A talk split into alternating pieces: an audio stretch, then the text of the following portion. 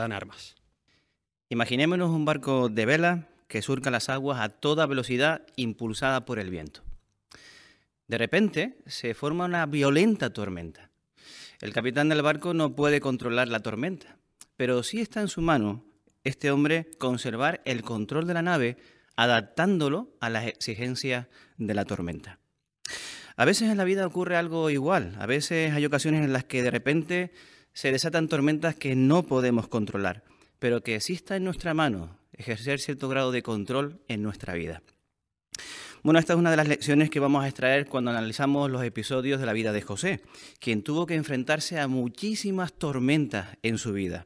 Observemos una de estas ocasiones. Si sois tan amables, podemos leerlo en la palabra de Dios en Génesis capítulo 42, los versículos 5 al 7. Génesis capítulo 42, versículos 5 al 7, y notemos el contexto de lo que allí sucede. Dice, de manera que los hijos de Israel fueron a Egipto con otra gente que iba a comprar grano, ya que el hambre había llegado hasta la tierra de Canaán. Pues bien, José era el que estaba a cargo de todo el país y el que vendía grano a gente de toda la tierra.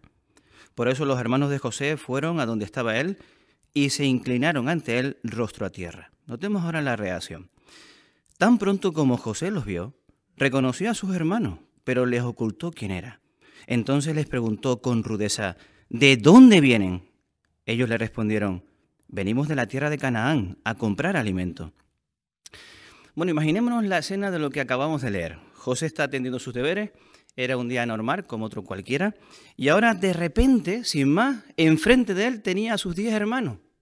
Habían pasado más de 20 años del trato cruel y asesino que había recibido por parte de ellos.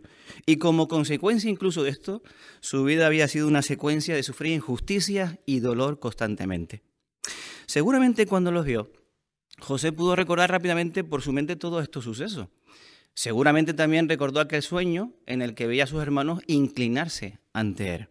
Podemos imaginar la mezcla de sentimientos que tuvo que sentir en ese momento. Sentimos como, de, por ejemplo, se abría su corazón, las heridas que había tenido. Podemos sentir como su alma se desgarraba de dolor. Podemos sentir la traición que tuvo que experimentar en ese momento al recordar la traición de los de su propia sangre. Sentimientos, tormenta de emociones tuvo que afrontar. Bueno, abrazarlo o vengarse. Ceder al primer impulso que le pasaba por la mente o pensar en qué era lo que Jehová quería sacar de esta situación. Bueno, José fue un hombre espiritual, no se dejó llevar por los impulsos, al contrario, él tuvo que pensar antes de actuar. Y es fácil, aunque la Biblia no lo detalla, es fácil imaginarnos a José en ese justo momento que vio a sus hermanos hacer rápidamente una oración específica a su Padre Jehová. No solamente en esta ocasión, podríamos ayudar incluso y decir eh, muchas más en las que le pidió a Jehová que lo ayudara a liberarse de guardar rencor o de guardar sentimientos malos en su vida. Y lo sabemos porque para ese tiempo José ya había demostrado ser un hombre perdonador y misericordioso, un hombre vengativo, un hombre rencoroso. Con la ayuda de Jehová, José pudo ejercer control en su persona. Por ejemplo, con la vida de Potifar y de su esposa, o con la vida de aquellas personas que lo habían encarcelado durante años. La Biblia no dice nada, pero es evidente que al no decir nada, estos hombres no sintieron ningún peligro en sus vidas, aunque sus vidas estaban ahora en manos de José. Bien, ahora había una cuestión y muy importante envuelta. Descubrir qué había en el corazón de sus hermanos. Y como indica el versículo 7, José se pone manos a la obra. Pone a prueba a sus hermanos y los ataca ahora con dureza, con rudeza. Sigamos la escena de lo que ocurre en los versículos 14 al 17 que podemos leer. Versículos 14 al 17, la escena continúa diciendo lo siguiente. Sin embargo, José les dijo, ya lo he dicho, ustedes son espías los voy a poner a prueba. Les juro por la vida del faraón que ustedes no saldrán de aquí hasta que venga su hermano menor. Que uno de ustedes vaya a buscar a su hermano mientras los demás se quedan encerrados aquí. Así veremos si están diciendo la verdad. Y si no, por la vida del faraón que ustedes son espías. Dicho esto, los encerró a todos durante tres días. Bueno, José vuelve a insistirle en que eran espías. La verdad que era una acusación tremendamente peligrosa para la vida de sus hermanos. Pero no era que José se estuviera desquitando ahora que pagaran sus pecados. No, no. Era importante determinar si el arrepentimiento de sus hermanos era genuino, o sea, si era y brotaba de su profundo corazón. Bueno, pasan tres días, ahora los sacan de la prisión, los vuelven a presentar frente a José. Y ahora ocurre lo que podemos ver en la foto de la guía de actividades y que podemos leer como se indica y se narra ahora en los versículos 21 y 22 que podemos leer. Versículos 21 y 22 dice, y se pusieron a decirse, de seguro estamos pagando por lo que le hicimos a nuestro hermano. Vimos su angustia cuando nos suplicaba que le tuviéramos compasión, pero no le hicimos caso. Por eso ahora nosotros estamos sufriendo esta angustia. Rubén les dijo, ¿recuerdan que les pedí no le hagan daño al muchacho y que ustedes no me escucharon? Pues ahora tenemos que rendir cuentas por su sangre. Bueno, pues como se puede ver en la foto y como podemos leer en el texto que hemos leído, los hermanos de José ahora sí, ahora estaban heridos en el corazón. Sus hermanos revelaron una actitud de completo arrepentimiento. Ellos pensaban que esta calamidad que estaban soportando era resultado de lo que años atrás le habían hecho a su hermano. Bueno, y no de extrañar que ante esta situación que se presentó tan compleja y tan difícil para José, ahora oyéndole y entendiendo lo que se estaba hablando, lo que estaban comentando, que ahora José se apartara, como se ve en la foto, controlara sus sentimientos, llorara lágrimas tendidas por sus queridos hermanos. Bueno, hermanos, ¿qué lección podemos extraer más de este ejemplo cuando nos enfrentamos a situaciones complejas, situaciones difíciles? Bueno, aprendemos que debemos de controlar y mantener la calma en vez de dejarnos de llevar por nuestros sentimientos heridos, o tal vez por nuestro primer impulso, o tal vez por lo primero que se nos pase por la cabeza ante esa situación concreta.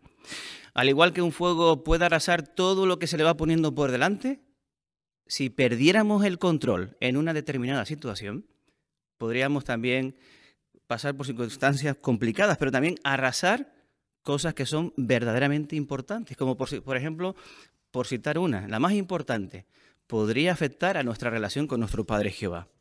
En cambio, si tenemos autocontrol y ahora nos contenemos de decir o tal vez de hacer cosas que desagraden a Jehová, tendremos su bendición.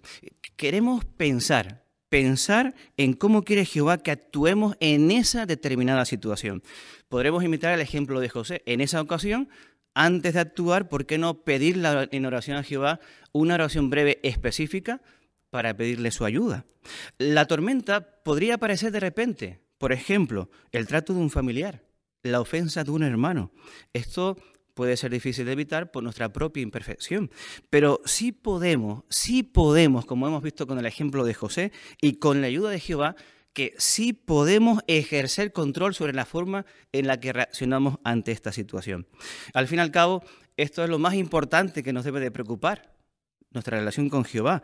Y seguro que será eh, nuestro mayor deseo, seguir manteniendo por la forma de actuar nuestra hermosa relación con nuestro Padre Jehová. Mateo capítulo 10, versículo 37 nos invita a que nuestra principal motivación siempre sea el amor y el cariño profundo hacia nuestro Padre.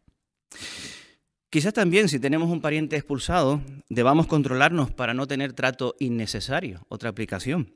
Y además queremos ser personas también como José misericordiosa.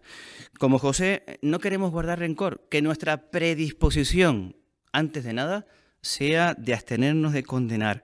Es fácil visualizar en la mente cómo José una, dos, tres y muchísimas veces en su vida recordó las muestras de misericordia de, nuestro, de su padre Jehová constantemente con él, cuando estaba en prisión, etc. Seguramente que meditó y recordó cómo Jehová lo había ayudado, lo había cuidado y lo había consolado. ¿Cómo él, cómo él no iba a mostrarles misericordia a sus hermanos o a su prójimo, cuando él sabía que Jehová lo había hecho perfectamente con él.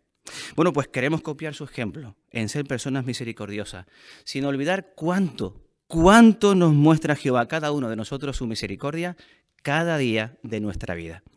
Así no solamente estaremos asegurando nuestra relación personal con Jehová, también seguramente recuperaremos la, relación con nuestra familia o con algún hermano que nos haya hecho daño. Bueno, está claro que Jehová le dio paz y cuidó de José. Así que de igual manera, si ante situaciones difíciles, ante tormentas que se presenten, mantenemos la calma y buscamos a Jehová, podemos tener la completa seguridad de que Jehová, sí, nuestro Padre Jehová, nos ayudará a controlarnos.